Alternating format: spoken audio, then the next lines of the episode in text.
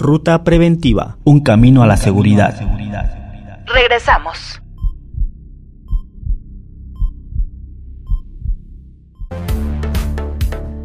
Estamos de vuelta en su programa Ruta Preventiva y quedamos en la parte, arquitecto, sobre lo que nos comentaba de estas mm, reformas que se han hecho de una manera a lo mejor tardada, porque siempre es así, pero necesaria, ¿no, ¿no lo cree? Bueno, eh, eh, te comentaba, Lizeth, que en 2019 se empieza a trabajar la, modificación o una nueva ley general de, gestión integral de riesgos y protección civil. Eh, se dura como siete, siete meses trabajando. Una vez que se obtienen las conclusiones de las mesas de trabajo y análisis y de los foros temáticos regionales, se pasa a un comité, a un comité redactor de la nueva ley, conformado por, por, por, por diputados, senadores y académicos y se mantiene en stand-by, se, se, queda en receso el proyecto de ley, no se aprueba, se quería aprobar en, septiembre de 2019, no se aprueba, en, después de esa fecha se ingresan otras dos eh, reformas o, iniciativas de reforma por parte de, del grupo parlamentario de Morena y del grupo parlamentario del PAN, y se empieza a negociar entonces entre las fracciones partidistas y la Coordinación Nacional de Protección Civil para sacar lo que es ahora la nueva, la nueva Ley General de Gestión Integral de Riesgos y Protección Civil. Antes de, de, esta nueva, o de, de, este proyecto definitivo, perdón, de, Ley General, eh, viene una serie de reformas a los fideicomisos que, que, muchos ya tienen conocimiento, no tanto por el fideicomiso que atiende a la protección civil, sino por otros fideicomisos eh, de investigación, eh, etcétera, etcétera, ¿no? Entonces, que hizo mucho, mucho ruido en, eh, socialmente hablando. Pero esta reforma que fue en el mes de septiembre, me parece, en el mes de septiembre, eh, donde desaparecen los fideicomisos, 109 fideicomisos eh, y fondos que estaban, donde está incluido el Fonden y el FOPREDEN, que modifica en ese entonces la ley que tenemos ahorita vigente, la ley de 2012. Fue su última reforma donde se extingue del capítulo 2 la definición de, del Fondo para Desastres. Es decir, ya aunque no hubiera ley nueva, pues la ley vigente que tenemos hoy en día ya no contempla el fondo. Estaba hasta el 31 eh, de, del 2020, estaba vigente, ¿verdad? Ya no existen más esos instrumentos. Bueno, e, esto se derogó en septiembre. En septiembre, a partir de septiembre se publicó que ya no existen estos instrumentos en la Ley General de Protección Civil vigente, la que tenemos ahorita que se hizo en 2012, con sus reformas, y se crea la Ley de, de Responsabilidad Hacendaria de los estados y los municipios. Entonces ahí es donde se incluyen otro tipo de instrumentos financieros. Entonces tenemos una ley ahorita eh, con su última reforma de 2020 donde desaparecen el fondo para desastres naturales y se crea la ley para eh, de responsabilidad hacendaria para crear otro tipo de instrumentos financieros que sustituyen al Fonden. Y tenemos entonces, ahorita a la fecha, la Ley General de Gestión Integral de Riesgos de Desastres y Protección Civil, aprobada por la Cámara de Diputados, por el Pleno de la Cámara de Diputados, y que se turnó al Senado de la República para su revisión. Ahí es donde se encuentra ahorita. Eh, y si, si se aprueba como, como, como está, como se recibió, que es lo más probable, pues yo creo que a partir de enero la ratifica el Ejecutivo Federal y a partir de enero, febrero la próxima reunión de, de, del Congreso, pues tendremos una nueva ley general de gestión de riesgos y protección civil. ¿Qué, ¿Qué, le hacía falta a la ley general de protección civil que motivó a esta nueva ley, ni siquiera una reforma como la, una más de las reformas que ya nos comentó que se le habían hecho, sino que una nueva ley compuesta de 144 artículos, 8 títulos y 30 capítulos, este, más o menos. Em, ¿qué, le hacía falta, eh, arquitecto? Bueno, la, la, ley general que tenemos ahorita aprobada por la Cámara de Diputados se aprobó el 4 de diciembre. Y pues obviamente ninguna ley es perfecta, todas que son creadas por el hombre y, que son, obviamente, tienen áreas de oportunidad, tienen algunas eh, cosas que son criticables, pero también muchas cosas eh, buenas. ¿Qué es, lo, ¿Qué es lo más rescatable de esta nueva ley? Obviamente que se armoniza con el marco de Sendai, que es lo que nos, eh, a nivel internacional, nos marca la pauta, donde se habla ya de la gestión de riesgo, no de la protección civil, donde lo que se busca atender es la gestión del riesgo, no la gestión del desastre. Eh, es la parte donde se trata de, de encuadrar o de solucionar eh, los fenómenos que nos pueden afectar, tanto naturales como antropogénicos, desde el punto de vista preventivo, prospectivo, eh, para poder en un momento mitigar o reducir el riesgo de desastre en nuestro país.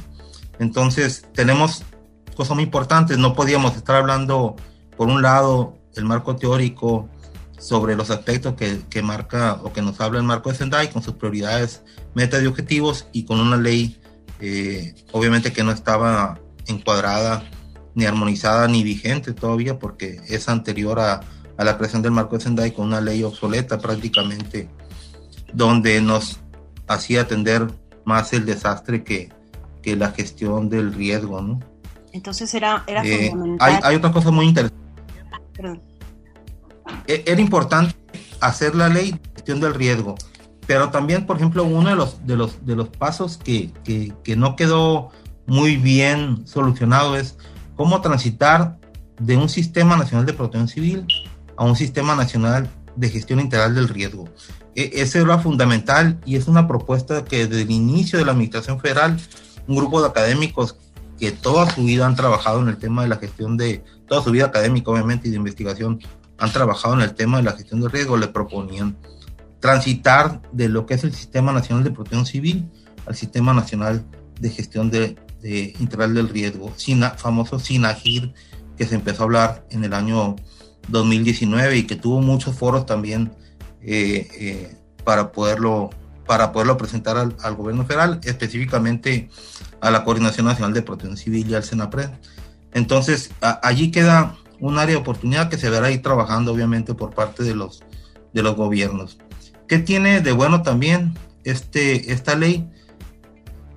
Aunque fue, un, aunque fue un evento doloroso y del que no todos estuvimos de acuerdo que de, de, de, de un plumazo se eliminara el Fonden y el FOPREDEN, también tiene de bueno el hecho de que el gobierno federal deje de tener una actitud paternalista con, con los estados y los municipios. La verdad es que el Fonden era un instrumento que se utilizaba básicamente para promoción política por todos los niveles de gobierno y por todos los partidos políticos, donde veías a, los, a las autoridades entregando despensas, colchonetas, como si fueran tiempos de campaña, ¿no? Entonces, eh, yo, yo siempre he dicho que, que lejos de presumir la entrega de, de donativos o de ayuda humanitaria, debería de, de sonrojar un poquito a los políticos, porque cuando se llega a ese extremo es porque no se tomaron las medidas preventivas con tiempo, ¿no? Y que se dejó atender realmente las necesidades más apremiantes de la gente, particularmente aquellos sectores más vulnerables a, a los fenómenos perturbadores que afectan a las diferentes regiones. Entonces, eh, con esta ley, aunque la ley general ya hablaba y algunas leyes estatales hablan de que deben tener sus propios fondos locales para, para la atención de desastres, realmente ningún estado, ningún municipio los tiene, una por falta de presupuesto y dos por falta de interés, entonces prácticamente ahora se le está obligando a que, a que las aportaciones que haga la federación tenga una, una contraprestación local para poder que se liberen estos fondos de ayuda. Obviamente que esto traerá como principales afectados a la misma sociedad, pero bueno, es, es parte del ejercicio político que, que muchos gobiernos hacen, ¿no? Y que a la larga espero que traiga más beneficios que, que perjuicios. La verdad, que no le den la, la vuelta lo, los políticos de la clase como que mencionó, que no les importa más que ellos mismos y sus cotos de poder. Eh, eh, o sea que finalmente los, los eh, mismos estados tendrán que destinar ese fondo no discrecional a, a cuestiones, ojalá siempre, de prevención, ¿verdad? Eh, y es ahí justo donde está el gran reto, tanto para la, las instancias, los colegios, las universidades y, y los consultores o los, las personas que, que, que, hacen esta parte que también se deben de involucrar en, en hacer que esas gestiones preventivas existan. ¿Qué, ¿qué, opinión tiene con respecto a esto? ¿Qué papel juegan los, los consultores y estos procesos que si bien obvio es una parte meramente administrativa del Estado que lo tienen que designar, pero que también le da, creo, la, la ley un, papel protagónico a, a, la ciudadanía, tanto organizada como civil, y, y, eso también es importante resaltar en la, en la ley. ¿Considera usted que, que también va por ahí la, la oportunidad? Bueno, eh, la verdad es que la ley con la corresponsabilidad que le da, la ley general y las leyes estatales, ¿no? Eh, eh, es, básicamente lo mismo, pero lo que hace falta entender por parte de los terceros acreditados, consultores o empresas especializadas, depende como lo llaman en cada, en cada entidad federativa, de manera, de acuerdo a, su, a sus marcos normativos.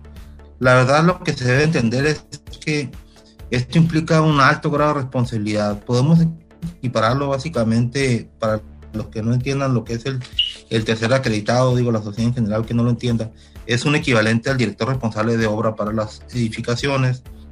En este caso, el tercer acreditado es aquel que hace la corresponsabilidad después de un análisis de riesgo sobre las medidas de, de reducción en un inmueble. Entonces, lo que no se ha logrado entender realmente es la responsabilidad penal, administrativa y civil que tiene el tercer acreditado o el consultor al momento de pedir una carta de corresponsabilidad. Fíjate que dice que muchos piensan que una vez que, que, entregan la carpeta para dictaminar y que es aprobada por, por, por la autoridad competente, sea Estado municipio, la responsabilidad recae únicamente en el particular y en la autoridad como corresponsable al haber dictaminado de manera positiva una carpeta. Sin embargo, no es así. Y parte del, trabajo de este colegio, y quiero mencionar y que vamos a hacer mucho énfasis en este año, es precisamente eso, que los terceros acreditados y los consultores entiendan cuál es la, responsabilidad, porque hay, desde mi punto de vista muy personal, ¿no? hay dos maneras de, entender. Primero educando y luego, así decía un maestro de, la primaria, ¿no? Eh, el, se aprende con educación o con garrote. O sea, a base de dolor. Desafortunadamente, muchos eh, se acostumbran a aprender en base al dolor, o sea, a que les pasen las cosas malas, aprender de esas lecciones negativas y, tratar de que no vuelvan a ocurrir. Intentaremos que, que, el cambio venga a través del aprendizaje, eh, enseñando pues a los, a los terceros acreditados, a los consultores, las verdaderas responsabilidades que, que, a que se sujetan una vez que firman una carta de responsabilidad, de corresponsabilidad, que no es en automático una vez que está aprobado eh, el, programa interno, que no es en automático que, el particular queda con la responsabilidad absoluta. Porque muchos dicen, bueno, es que yo le sugerí y en mi calendario de actividades o mi programa de mantenimiento preventivo o en las eh, condicionantes que se pusieron ahí, vienen una serie de observaciones que tiene el particular que cumplir yo no soy el dueño del dinero para poderle exigir eh, u obligar a que las atienda.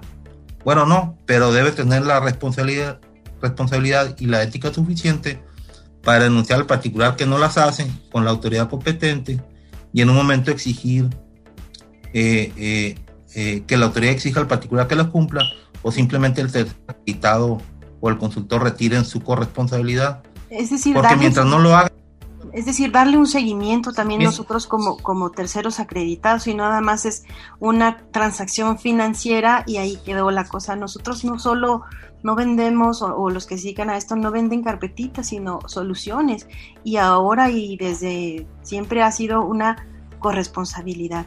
E, eso es muy importante resaltarlo, arquitecto. Bueno, eh, si me permite... Claro, y la corresponsabilidad. Si gusta ahorita... Y la corresponsabilidad dura un año, ¿eh? Exacto, eso también es importante. Si gusta, vamos a hacer el, el, siguiente corte, que ya es el último de nuestro, el último bloque, y, y continuamos. Continuamos en su programa Ruta Preventiva.